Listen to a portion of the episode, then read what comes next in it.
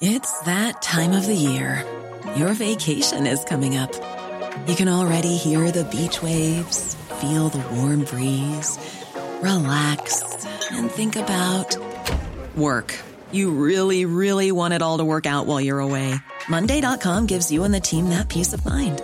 When all work is on one platform and everyone's in sync, things just flow wherever you are. Tap the banner to go to Monday.com.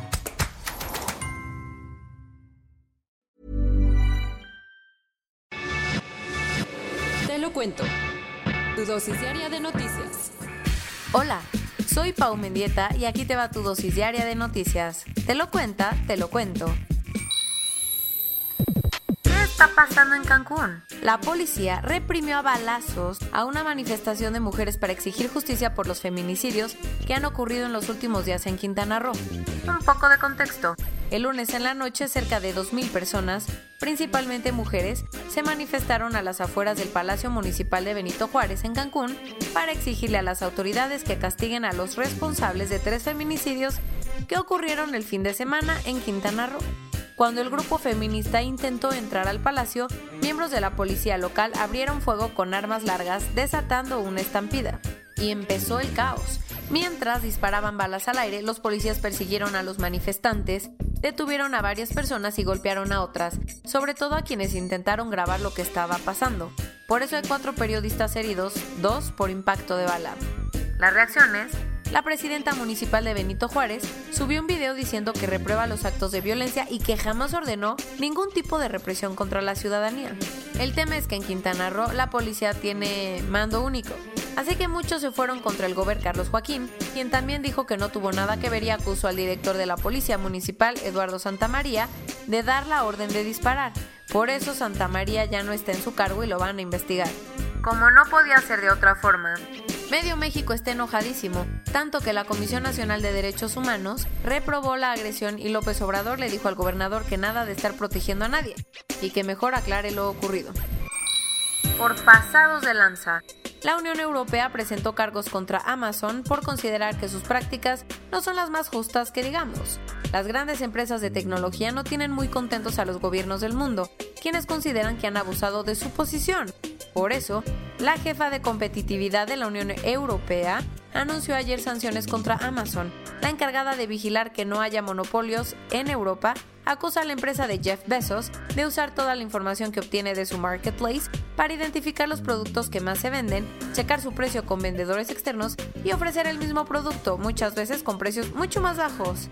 Los casos que están analizando están relacionados principalmente con la actividad de la empresa en Francia y Alemania, donde casi el 80% de los consumidores de e-commerce utilizan Amazon. Ahora la empresa tiene unas semanas para contestar y se espera que el proceso dure casi un año.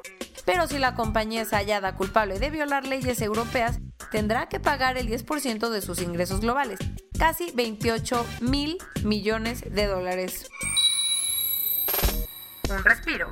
Después de semanas de intensas batallas, Armenia, Azerbaiyán y Rusia firmaron un alto al fuego en Nagorno-Karabaj. ¿Necesitas recap? Desde el 27 de septiembre, los ejércitos de Armenia y Azerbaiyán habían peleado por el control de Nagorno-Karabaj, un territorio dentro de Azerbaiyán que legalmente es parte de ese país, pero está poblado por armenios que buscan independizarse como la República de Artsaj. Esta semana las fuerzas azeríes lograron conquistar una ciudad muy cercana a Stepanakert, la capital de Nagorno-Karabaj, así que no le quedó de otra a todos más que sentarse a negociar una tregua. ¿Qué acordaron?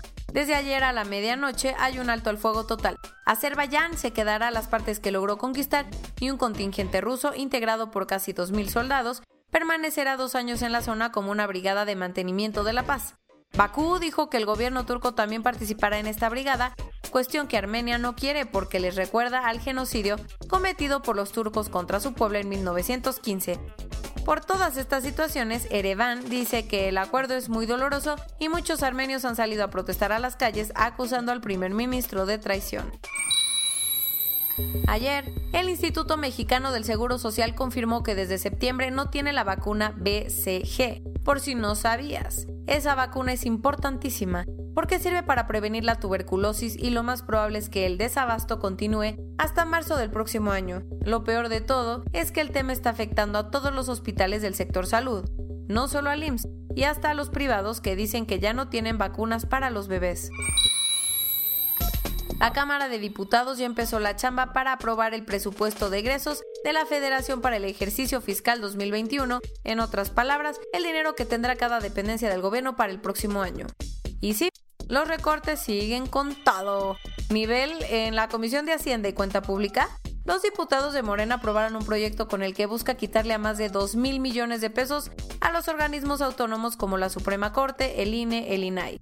Ahora el proyecto tendrá que ser votado en el Pleno. En 2018, el exnuncio de Washington acusó al Papa Francisco de encubrir los abusos sexuales cometidos por el cardenal Theodore McCarrick. Y para aclarar todo, Bergoglio pidió que se hiciera una investigación para ver su grado de responsabilidad así como el de Juan Pablo II y Benedicto XVI. Después de años, ayer se presentó el informe de 461 páginas y en resumen señala que los tres papas tuvieron conocimiento del caso y que hubo omisiones y subestimaciones, aunque Francisco no sale tan mal parado porque no hay muchas pruebas que lo vinculen. Hace poco, te contamos que los padres de alrededor de 500 niños migrantes detenidos en Estados Unidos no aparecían ya que como parte de la política de cero tolerancia de Donald Trump, las familias habían sido separadas en la frontera y muchos de los adultos fueron deportados a sus países. Lo nuevo, de acuerdo con correos a los que tuvo exceso en BC, la cosa podría ser mucho más grave, porque ahora están buscando en Centroamérica los padres de 666 niños migrantes que llevan seis meses en centros de detención por toda la frontera con México. ¿Has encontrado a un primo lejano en Facebook? Pues unos investigadores lo encontraron pero no en las redes sociales, sino en un sistema de cuevas cerca de Johannesburgo, Sudáfrica. Resulta que paleontólogos de la Universidad de La Trobe encontraron el cráneo de un Paranthropus robustus, un homínido que convivió con el Homo erectus, el antecesor de nuestra especie. El hallazgo es impresionante porque los restos datan de un macho que vivió hace 2 millones de años, por lo que es el más antiguo que se ha encontrado y además está muy bien conservado. Corona Global. En el mundo. A nivel global ya hay más de 51.318.000 casos y hasta ayer en la noche al menos 1.269.000 personas habían muerto. En México, 978.531 personas se han enfermado de COVID-19 y desafortunadamente 95.842 han muerto. 10% de todos los centros de salud habilitados en nuestro país para atender la enfermedad están saturados en alguno de sus tres niveles de servicio. Ante el desabasto, el municipio de Hidalgo de Parral, en Chihuahua, tuvo que rentar generadores de oxígeno para los pacientes. Marcelo Ebrard informó que los ensayos de la vacuna de Cancino ya empezaron en Oaxaca y Guerrero, Además informó que esta semana llegarán 14.000 dosis más para que las pruebas de la fase 3 empiecen estos días en otros cinco estados. Jair Bolsonaro sigue dando mucho de qué hablar con su manejo de la pandemia y ayer se aventó dos comentarios muy polémicos. ¿Qué dijo? Celebró que las pruebas de la vacuna china hayan tenido que parar en Brasil porque murió un voluntario y luego dijo que todos nos vamos a morir, así que tienen que dejar de ser un país de maricas. Eh, la epidemia en Estados Unidos sigue rompiendo todos los récords porque ayer alcanzaron 61.694 hospitalizados por coronavirus, la cifra más alta en todos estos meses. La Unión Europea anunció que hoy firmará un contrato con Pfizer para comprarle 300 millones de dosis luego de que su vacuna diera muy buenas señales. Saeb Erekat, uno de los más altos funcionarios palestinos, falleció ayer a los 65 años víctima de coronavirus después de varios días internado en un hospital israelí. Luego de que anunciaron que van a sacrificar más de 15 millones de bisones por encontrar una nueva cepa de SARS-CoV-2, el gobierno de Dinamarca prohibirá la crianza de estos animales hasta finales del próximo año. Ben Redlisberger, el mariscal de los acereros de Pittsburgh, fue puesto en la lista de reservas por COVID-19, por lo que estará cinco días aislado en su casa. Y esto es todo por hoy. Nos vemos mañana con tu nueva dosis de noticias. Pau Mendieta se despide.